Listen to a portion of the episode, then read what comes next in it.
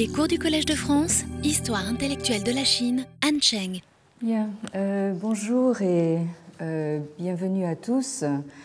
Euh, dans des journées comme aujourd'hui, nous apprécions comme toujours la, qualité du, système de chauffage du, du Collège de France, n'est-ce pas? Alors, la semaine dernière, nous reprenions le cours de nos travaux en rappelant le cheminement de notre euh, enquête généalogique et critique euh, sur la constitution du texte des euh, entretiens associés à Confucius, donc en chinois le Luanyu, et euh, de manière concomitante sur la construction du personnage euh, de Confucius, euh, que l'on connaît donc euh, en chinois sous le nom de Maître Krong. C'est une enquête qui nous a permis de faire ressortir le caractère éminemment instable, voire aléatoire, de la composition d'un texte euh, pourtant considéré comme fondateur par toute la tradition euh, chinoise ultérieure. Et euh, cette enquête nous a en même temps permis de faire ressortir le caractère tout à fait paradoxal de la construction du personnage associé à ce texte. Euh, ce personnage de euh, Maître euh, Confucius donc, porté par les éléments de légende et même de folklore populaire qui ont circulé sur son compte pendant plusieurs siècles après son vivant, donc situé au 6e, 5e siècle avant l'ère chrétienne, ce personnage qui, euh, euh, en même temps, était quasi divinisé euh, en faisant l'objet d'un culte impérial officiel dès le tout début donc, de l'ère impériale. Donc, en ce qui concerne aussi bien le texte que le personnage auquel il est associé, nous en sommes arrivés à l'hypothèse selon laquelle ils se seraient euh, tous les deux, donc le texte et le personnage, cristallisés en quelque sorte avec l'avènement des Han, euh, donc, euh, dont je vous rappelle qu'il s'agit de la première dynastie impériale à proprement parler, qui a duré quatre siècles entre le deuxième siècle avant Jésus-Christ et le deuxième siècle après. Donc, euh, ce texte et ce personnage se seraient cristallisés donc avec cette première dynastie impériale dans la mesure où euh, c'est cette dynastie Han qui a mis en place euh, bon nombre d'institutions représentatives d'un nouvel ordre sociopolitique à la fois expansionniste et fortement centralisé. Alors en poussant cette hypothèse jusqu'à l'extrême, on serait même tenté de dire que le processus de réinvention de Confucius, auquel nous assistons actuellement, euh, aujourd'hui même, en Chine continentale, c'est-à-dire en Chine populaire, euh, ce processus qui tend à faire de lui une icône identitaire de, euh, je cite, euh, la grande civilisation chinoise, nous serions tentés de dire donc que ce processus ne date pas d'hier ni même d'avant-hier.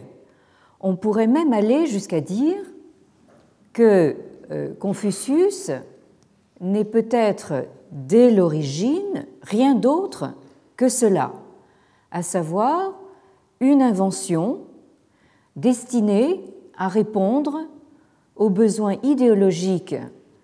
d'un ordre politique nouveau, comme c'était le cas sous les Khan il y a plus de 2000 ans, et comme c'est de nouveau le cas aujourd'hui, à l'aube du troisième millénaire, dans une Chine lancée dans une course à la puissance et à la domination euh, planétaire cette fois. Si tel est le cas, c'est-à-dire si cette euh, hypothèse euh, est justifiable, dans ces conditions, est-ce qu'il faut se résoudre à ne voir dans les entretiens qu'un agglomérat aléatoire de bribes de textes, euh, ce que les philologues qui se désignent eux-mêmes comme des révisionnistes euh, appellent donc des unités textuelles, hein, en anglais donc des building blocks, hein, c'est-à-dire donc euh, des blocs de construction, donc des bribes de textes qui seraient d'origine très diverses et qui auraient été mises ensemble dans un compendium euh, intitulé donc Les Entretiens, le LEU, et attribué à ce maître Cron à des fins euh, purement idéologiques. Donc, est-ce que cette hypothèse-là euh, tient la route en quelque sorte, ou est-ce que, au contraire, il faut voir dans ce texte, comme l'a fait toute la tradition chinoise, un thésaurus de propos attribué à un maître euh, exceptionnel et euh, unique en son genre, et porteur d'un message de sagesse pour euh, toutes les générations humaines à venir, un peu à la manière, comme nous essayons de le montrer euh, dans le cours de l'année dernière, un peu à la manière donc euh, des évangiles et du personnage du Christ qui en est la figure centrale. Donc, en d'autres termes, le texte du l'EU, donc des entretiens, et la figure de Maître Cron, qui en font l'objet, qui en fait l'objet, qui ont fait l'objet, pardon, euh, comme nous l'avons vu, de euh, plusieurs phases de mondialisation. Est-ce que ce texte et ce personnage possèdent réellement un potentiel d'universalisation? Euh, Mondialisation et universalisation ne signifiant pas la même chose. Donc, en somme, en quoi est-ce que ce texte et ce personnage peuvent prétendre à l'universalité? Ça, c'est donc la question qui euh, sous-tend véritablement euh, l'intitulé du cours de cette année, cette question de savoir si le confucianisme est un humanisme. Alors, comme je le rappelais la dernière fois, cet intitulé est un clin d'œil à l'intitulé de la conférence donnée par notre Sartre national, donc le 29 euh, octobre 1945, et dont le sujet annoncé était la question l'existentialisme est-il un humanisme? Mais euh, c'est la forme affirmative, donc l'existentialisme est un humanisme, qui a été finalement retenue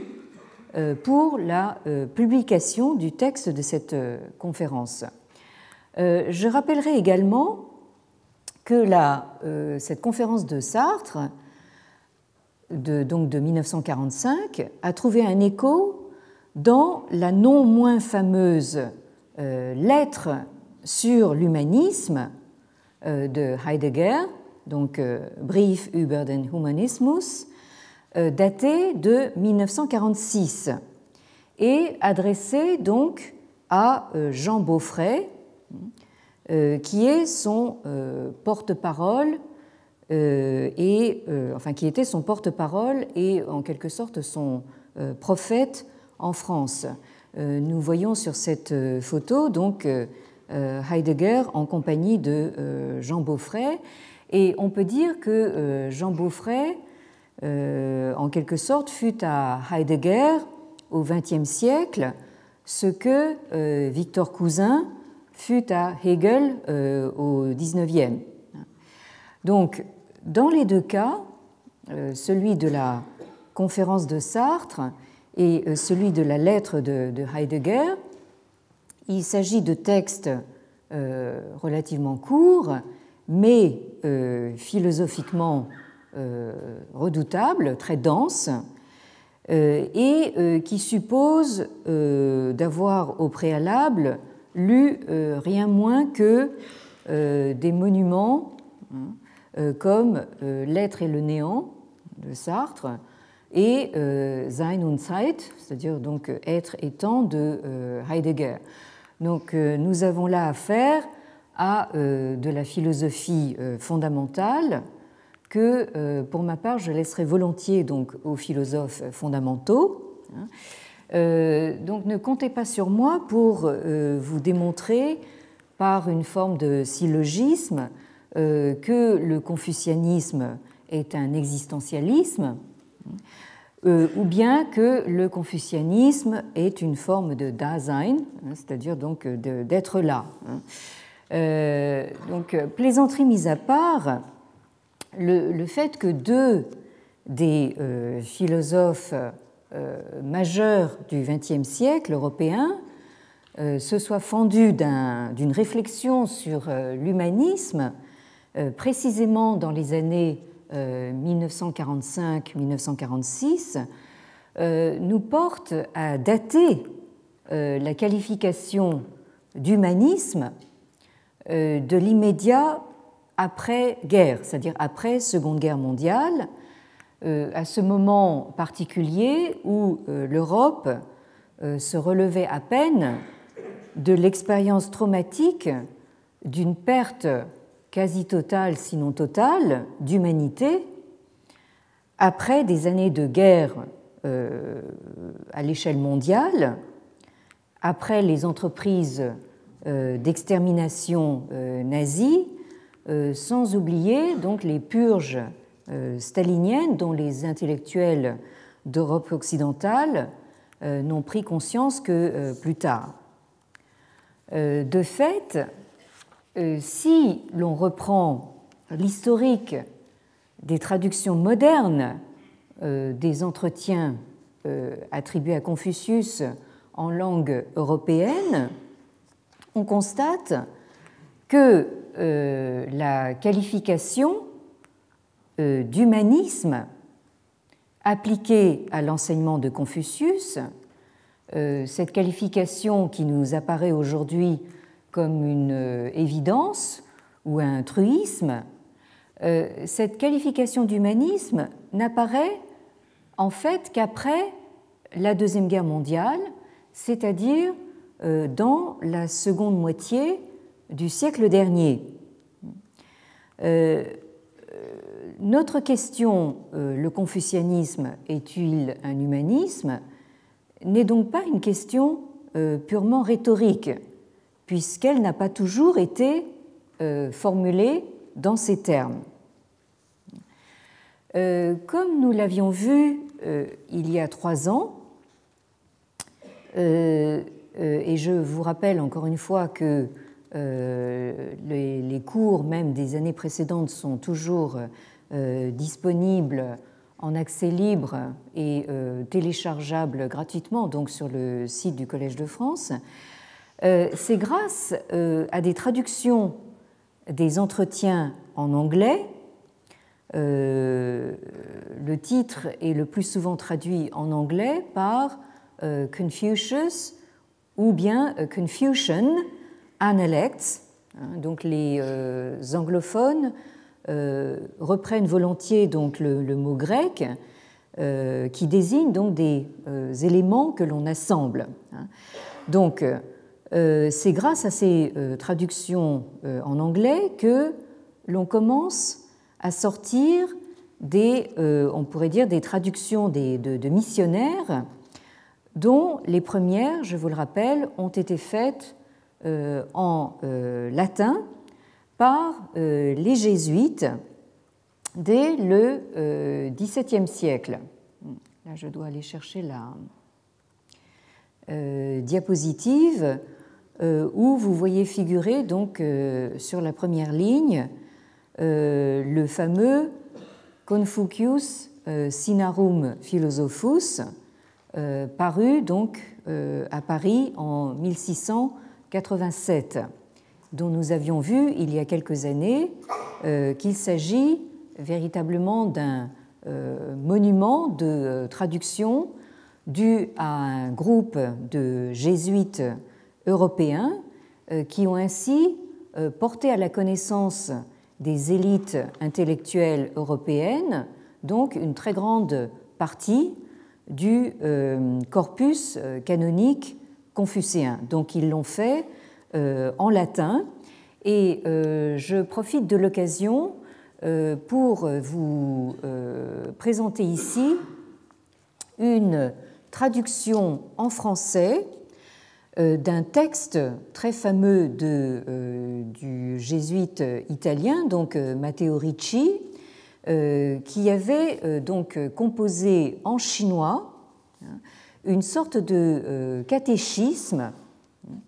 euh, à l'attention des euh, élites intellectuelles chinoises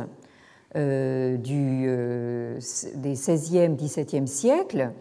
et qu'il a intitulé donc dans cette nouvelle traduction en, français due à Thierry Ménard, qui est lui-même un, jésuite professeur au département de philosophie de l'université euh, Sun Yat-sen de, Canton actuellement,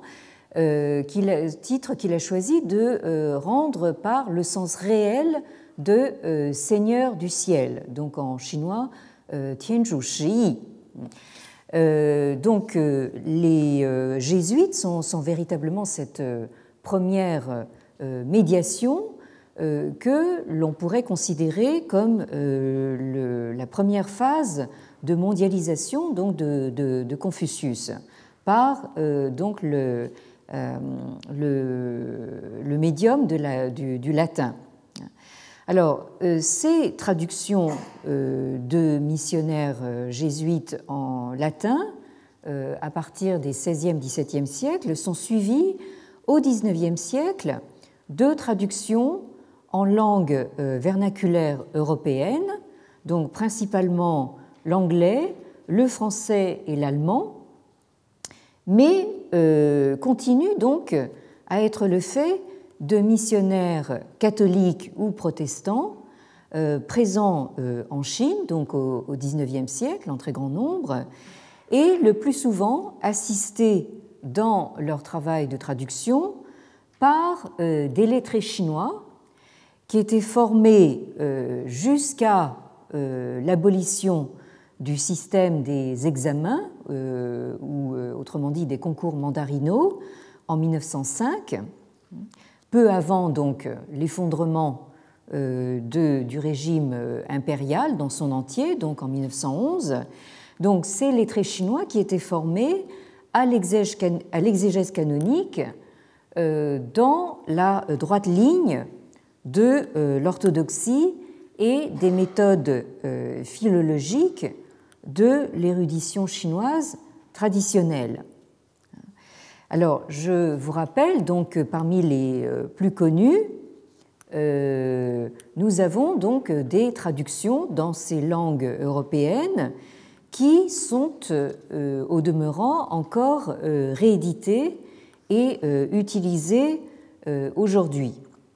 Alors pour l'anglais, vous avez bien sûr le nom de euh, James Legge, qui euh, a vécu de 1815 à 1897, euh, donc missionnaire écossais de congrégationaliste, donc, dont vous avez une image ici, qui est parti en Asie en 1839 et avec euh, l'aide d'un lettré chinois qui est représenté sur cette illustration également, un certain Wang Tao. Donc Legge fait une traduction des entretiens, donc il intitule The Confucian Analects, qui paraît en 1861 dans le premier d'une série de cinq volumes intitulés donc The Chinese Classics, donc les euh, classiques euh, sous-entendus euh, confucéens chinois. ce James Legge occupera donc à partir de 1876, pendant une vingtaine d'années jusqu'à sa mort, donc en 1897,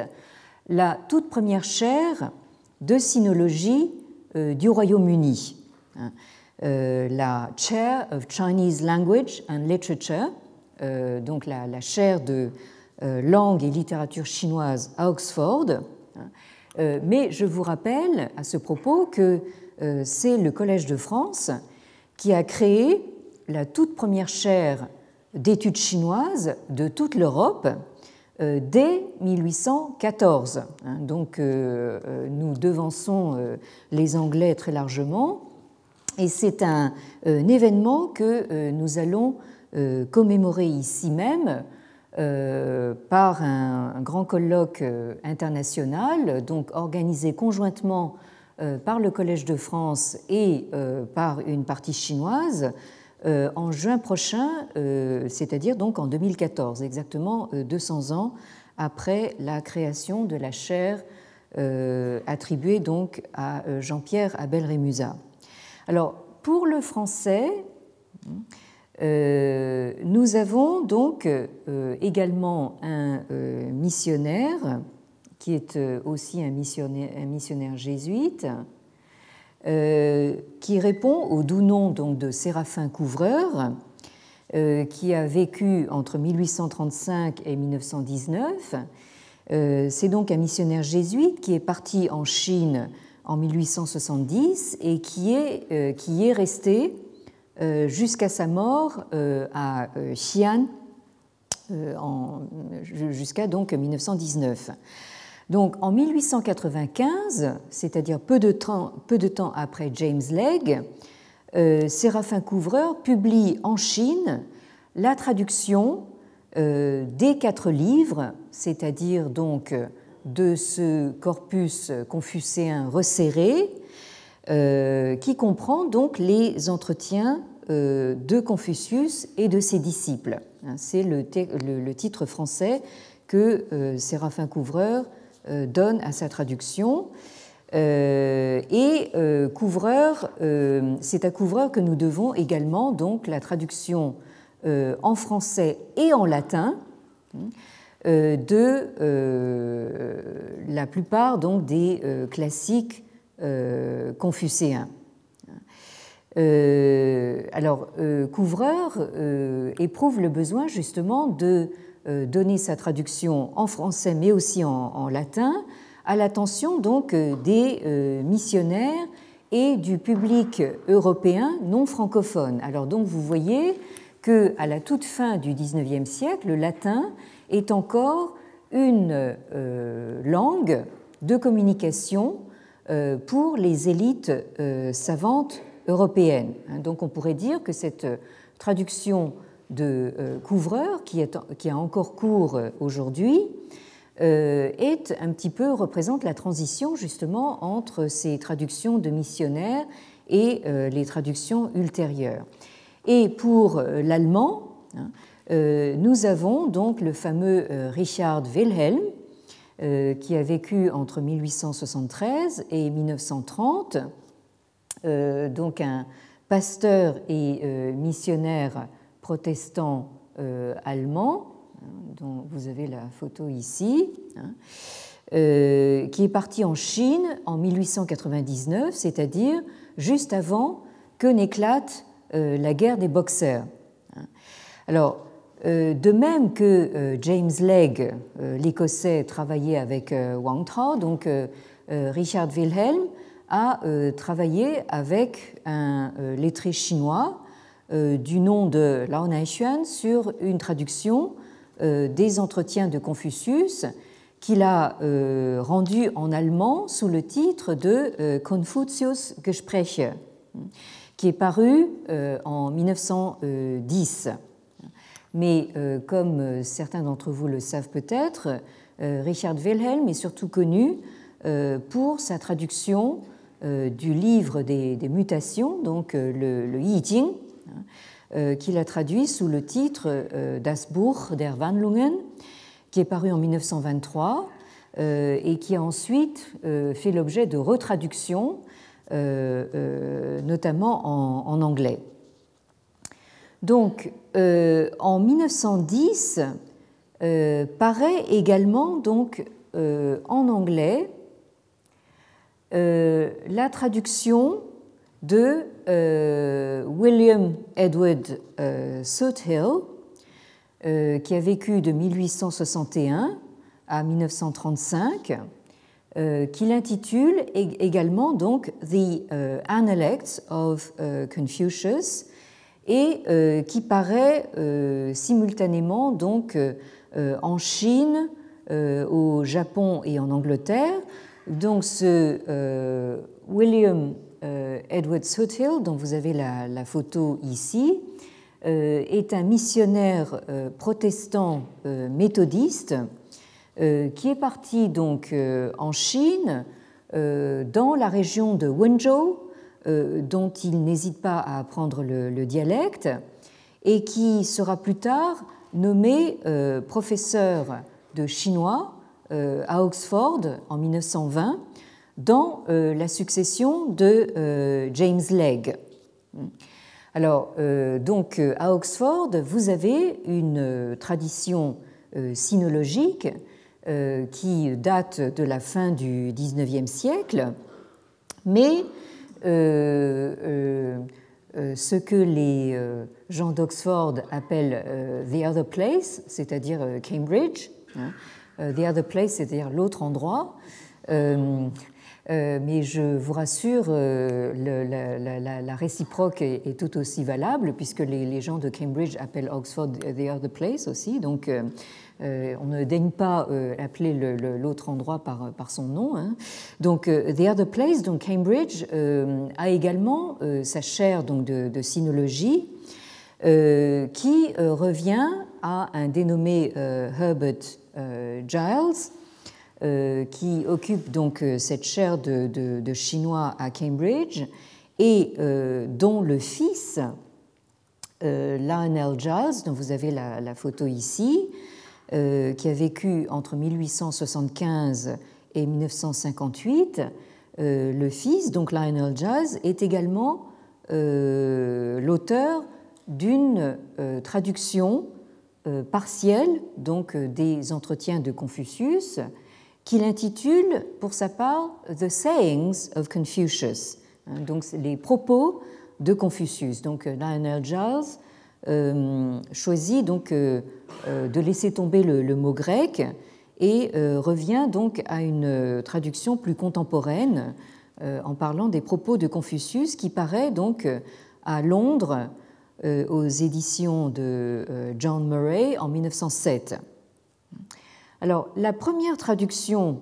euh, qui rompt de manière significative avec les traductions de missionnaires est probablement la traduction anglaise, euh, qui est encore euh, tout à fait d'actualité aujourd'hui, d'Arthur Waley, qui a vécu donc de 1889 à 1966, dont vous avez la photo ici. Donc je reviens à ma liste. Vous avez le nom de tous ces éminents sinologues euh, britanniques sur la, diapositive. Donc Arthur Waley euh, fait paraître à Londres en 1938 une traduction qu'il intitule de nouveau, donc il revient au mot grec, de nouveau The Analects of Confucius. alors Arthur Waley a cette particularité non seulement de n'être pas missionnaire, mais également de n'avoir jamais mis les pieds euh, en Extrême-Orient. Hein. Euh, c'est quelqu'un qui a fait sa carrière, euh, une carrière purement universitaire, donc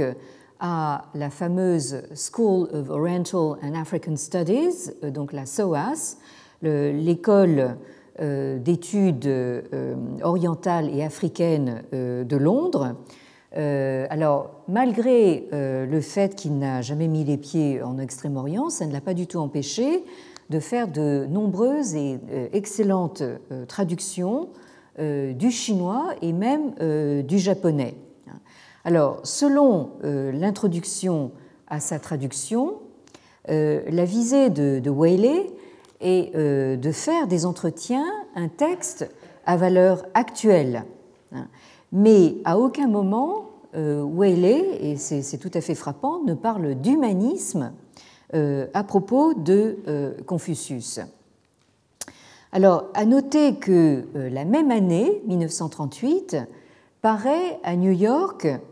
euh, un ouvrage intitulé euh, The Wisdom of euh, Confucius, c'est-à-dire donc la sagesse de Confucius. Donc, donc il ne s'agit pas d'une traduction des entretiens, mais une sorte de comment dire d'étude sur la sagesse de, Confucius qui comprend de nombreuses citations traduites des entretiens et cet ouvrage est dû à euh, euh, Li Yutang, dont vous avez le, nom sur la diapositive ici, qui a vécu de 1895 à 1976. Euh, vous avez sa photo ici. comme vous le voyez,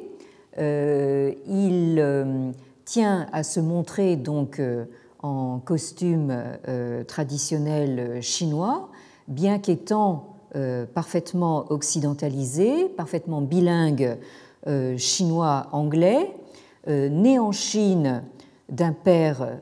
pasteur, formé à Harvard. et cette, ce, lettré chinois, donc, qui a passé une bonne partie de sa vie aux États-Unis, euh, jouit alors d'une euh, certaine audience, donc dans les années 1930-1940, euh, il jouit d'une audience tout à fait considérable dans le monde anglo-saxon. Il est au demeurant proche de la femme écrivain américaine, donc Pearl Buck, et il s'emploie à faire connaître auprès des élites américaines euh, la culture chinoise et a joué véritablement un, rôle important euh, de passeur entre euh, les mondes chinois et américains. Alors, son ouvrage The Wisdom of Confucius commence donc avec ces considérations qui me paraissent assez importantes pour notre propos ultérieur pour que je vous euh, les cite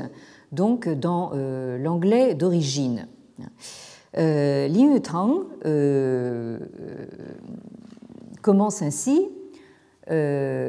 Can one be enthusiastic about Confucianism nowadays?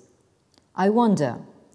The answer seems to depend on whether one can be enthusiastic about sheer good sense, a thing which people usually cannot work up very much enthusiasm for. The more important question seems to be whether one can believe in Confucianism nowadays. This is a question especially important to the modern Chinese of today, a question that cannot be brushed aside. For there is a centrality, or shall I say, universality about, about the Confucian attitude and point of view, reflected in a joy in Confucian belief that I see even among maturing modern Chinese who have received a Western education. Alors, je traduis. Donc, euh, euh, Li Yutang commence par se demander est-ce que on peut être enthousiaste euh, à propos du confucianisme aujourd'hui? Je me le demande. Euh, la réponse semble dépendre de la question de savoir si on peut être enthousiaste à propos d'un pur et simple bon sens. Une chose qui suscite assez difficilement l'enthousiasme, hein, puisque en fait on pourrait dire que la sagesse de Confucius peut passer pour du simple bon sens. Euh, alors, la question euh, plus importante hein, semble de savoir si euh, on peut encore croire au confucianisme aujourd'hui. Hein. Donc là, le, le Liu Tang soulève une, question qui va être importante pour nous. Est-ce qu'on peut encore croire Est-ce qu'il peut y avoir encore une croyance ou une foi dans le confucianisme aujourd'hui euh, et Li Yuntang poursuit en disant c'est une question qui est particulièrement importante pour euh, les euh, Chinois modernes d'aujourd'hui, hein, une question que l'on ne peut absolument pas mettre de côté, car il y a une centralité ou, pourrais-je dire, une universalité à propos de l'attitude et du point de vue confucéen qui se reflète dans euh, la joie euh, que euh, prennent les Chinois modernes, même ceux qui ont reçu une éducation occidentale, dans la joie qu'ils prennent dans cette, ce Confucian belief, dans cette croyance, dans cette foi confucéenne. Alors, euh, je ne développe pas pour l'instant ce que Li Yutang entend par euh, justement ce Confucian belief, hein, cette euh, croyance ou cette foi confucéenne, hein, mais c'est une question donc qui va être au centre de notre propre réflexion. Et enfin, donc, je signalerai pour terminer donc la traduction en anglais. Hein, là, donc, vous avez la, photo de la couverture euh, de l'ouvrage de, de Liu Tang avec euh, donc notre euh, personnage de, Confucius assis devant une, une table. Et la dernière traduction que je voulais vous, signaler, parce qu'elle est tout à fait originale, c'est la traduction du poète américain Ezra Pound, qui a vécu donc entre 1885 et 1972, dont vous avez euh, la photo euh, ici, euh, dans sa période de jeunesse. Ce poète se trouve être le contemporain donc, du sinologue britannique dont j'ai parlé tout à l'heure, Arthur Waley. D'ailleurs, il a aidé à la publication des premières traductions de, de, Waley et il s'en est sans doute servi aussi pour sa propre traduction de Confucius, qu'il intitule également donc Confucian Analects, euh, qui est paru à Londres euh, en 1951. Alors, donc, euh, alors, il est évident que la, traduction d'Ezra Pound n'a pas véritablement de, de crédit sinologique. Ezra Pound connaissait à peine le, chinois, mais en tout cas, c'est une traduction de, de poète et on pourrait dire que quelquefois, elle euh, fait preuve de, trouvailles tout à fait intéressantes. Alors, toujours est-il que dans toutes ces euh, traductions et études sur les entretiens euh, de la première moitié du XXe siècle, il est bien question de l'humain, hein, de la primauté de l'homme dans l'enseignement de Confucius, mais euh, dans aucune de ces traductions et dans aucune de ces études, il n'est question de l'humanisme de Confucius. Or, c'est pourtant par le biais de ces traductions que euh, se réalise donc ce second moment de mondialisation de Confucius. La première mondialisation s'était faite euh, en latin hein, avec les jésuites, et cette seconde mondialisation donc se fait euh, essentiellement donc en anglais. Alors, euh, ce second moment de mondialisation ne concerne plus une diffusion réservée aux élites lettrées qui avaient accès à cette langue de communication des, clercs ou des savants qui était le, latin, mais il s'agit d'une diffusion bien plus large euh, qui est portée par euh, l'anglais moderne et qui projette euh, de Confucius une image en quelque sorte beaucoup plus démocratisée, à savoir celle d'un Confucius, comment dire, qui s'exprime dans une langue du, quotidien, presque comme un, monsieur tout le monde, hein, qui euh, remplace euh, l'image un petit peu poussiéreuse d'un Confucius philosophe, sage suprême, euh, statufié et laissant tomber du haut de son piédestal des apophthegmes sentencieux et moralisateurs. Hein. Donc là, nous avons une, sorte de Confucius mondialisé et modernisé. Alors, euh, cette euh, diffusion donc, de, Confucius euh, grâce à, l'anglais, qui est en train au début du XXe siècle de devenir la nouvelle langue internationale, connaît donc, comme je viens de le montrer, une phase d'abord proprement anglaise, hein, c'est-à-dire britannique, à partir de la fin du XIXe et dans la première moitié euh, du XXe siècle. Et j'y ai un petit peu insisté parce que, euh, comme nous allons le, voir, nous allons y revenir, euh, cette phase anglaise hein, qui commence avec les missionnaires protestants anglais donc présents en Chine à la fin du XIXe siècle et ensuite euh, qui voit le, relais pris par euh, euh, les sinologues britanniques, cette phase proprement anglaise a son importance donc dans notre propos à venir. Ensuite, bien sûr, cette mondialisation anglophone est portée par la montée en puissance donc américaine qui s'affirme bien sûr à l'issue de la Seconde Guerre mondiale. Euh, cette domination américaine euh, se traduit à partir de ce moment-là donc euh, par une emprise grandissante des relectures américaines de, Confucius et de, ses entretiens, donc à partir du milieu du XXe siècle, comme nous l'avons vu il y a également quelques années. Alors, cette nouvelle forme de mondialisation de Confucius euh, de l'après-guerre, dans un monde qui, euh, comme je l'ai dit tout à l'heure, vient d'être secoué par des euh, conflits étendus pour la première fois à l'échelle proprement planétaire et qui se trouve déboussolé dans, ses valeurs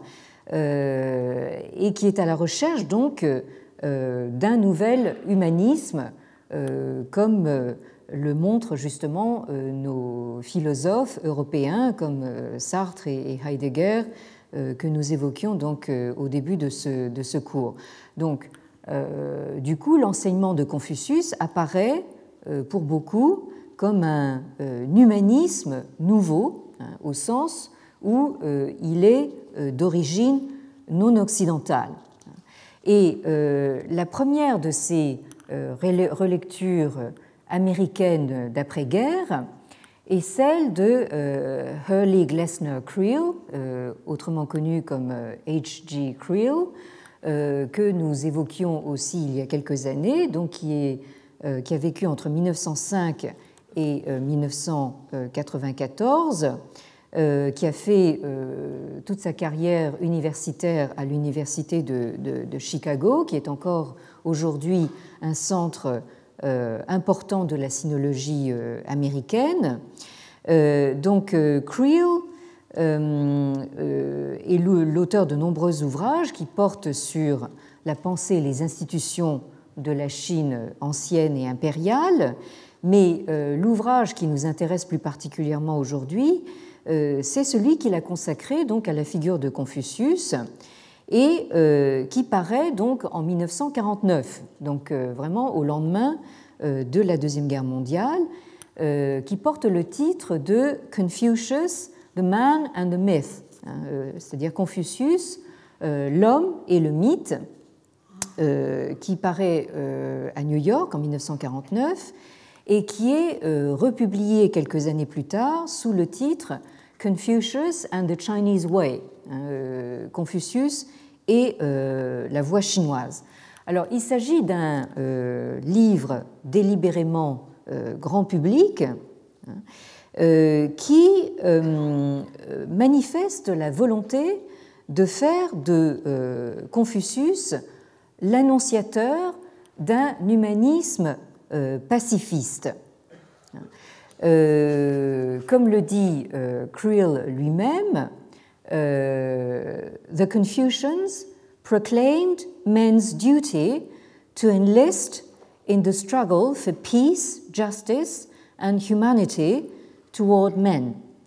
C'est-à-dire les Confucéens proclamaient le devoir pour les hommes de s'engager dans le combat pour la paix, la justice et euh, l'humanité envers les êtres humains.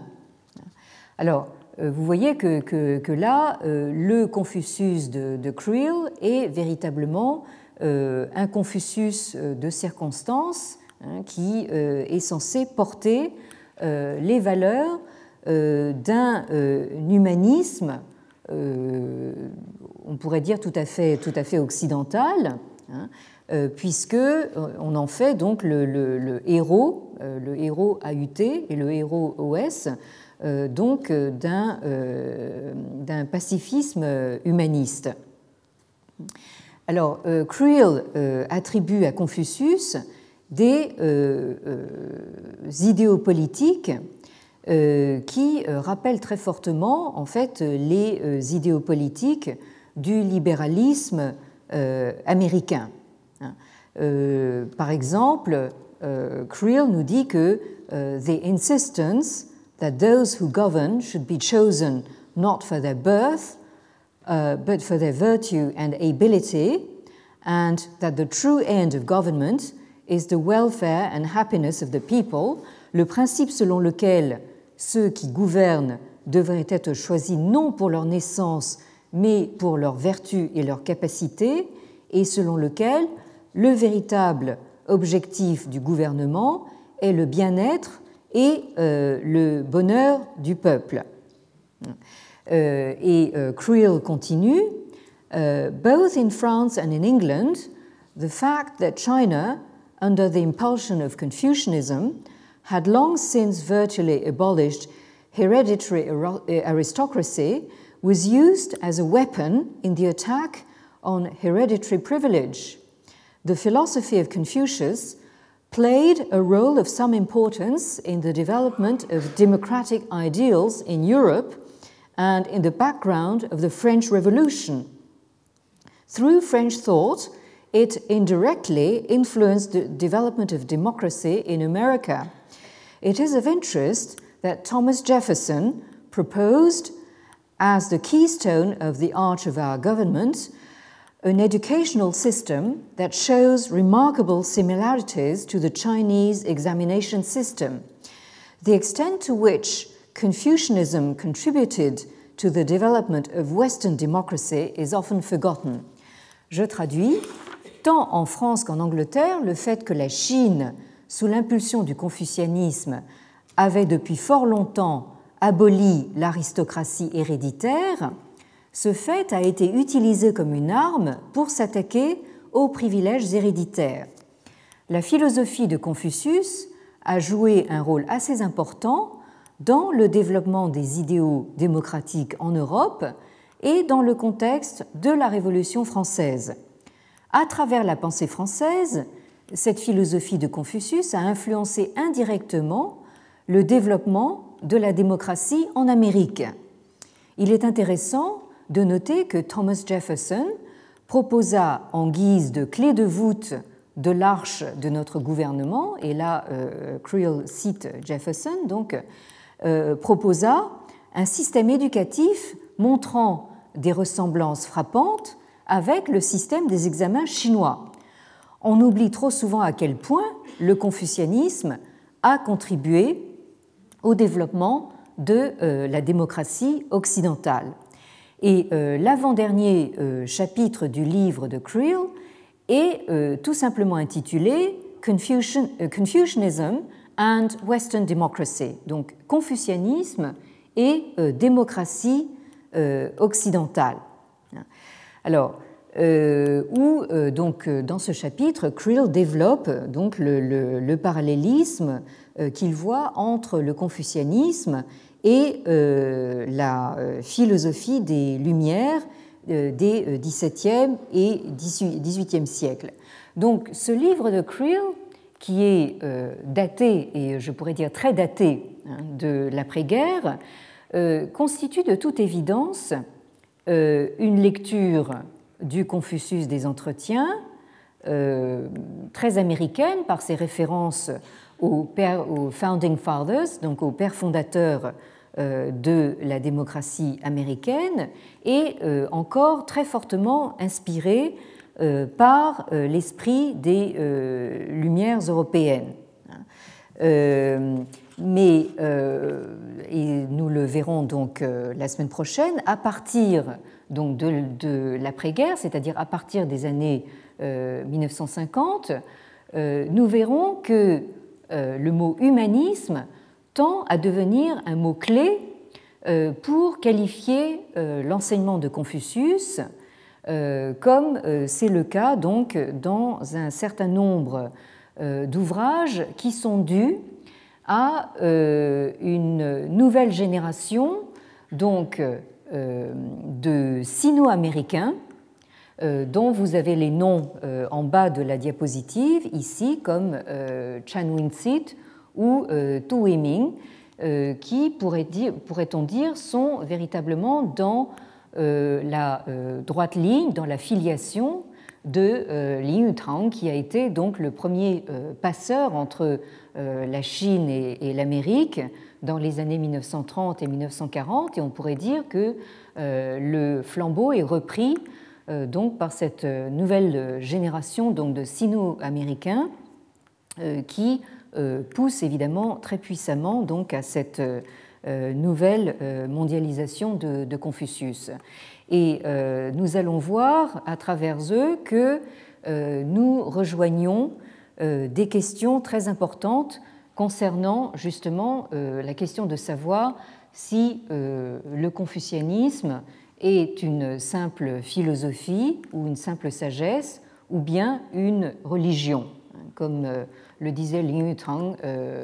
dans la citation de tout à l'heure. Donc, est-ce que euh, il peut y avoir encore à l'âge moderne donc une croyance euh, dans euh, le confucianisme? Merci de votre attention et j'espère à la semaine prochaine.